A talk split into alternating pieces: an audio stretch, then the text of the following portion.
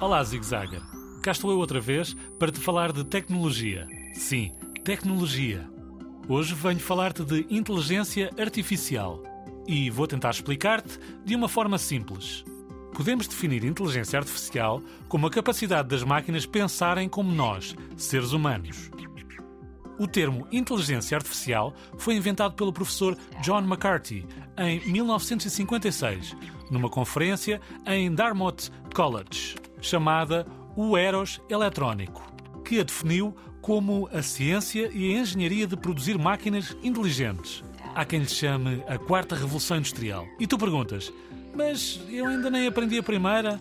É bem possível que ainda não tenhas ouvido falar em Revolução Industrial. E cada coisa no seu tempo. Mas ficas a saber que a inteligência artificial é o futuro da tecnologia e que, resumindo, significa que as máquinas do futuro irão pensar tal como nós, ou até melhor que nós. Adeus e até ao próximo WWQ.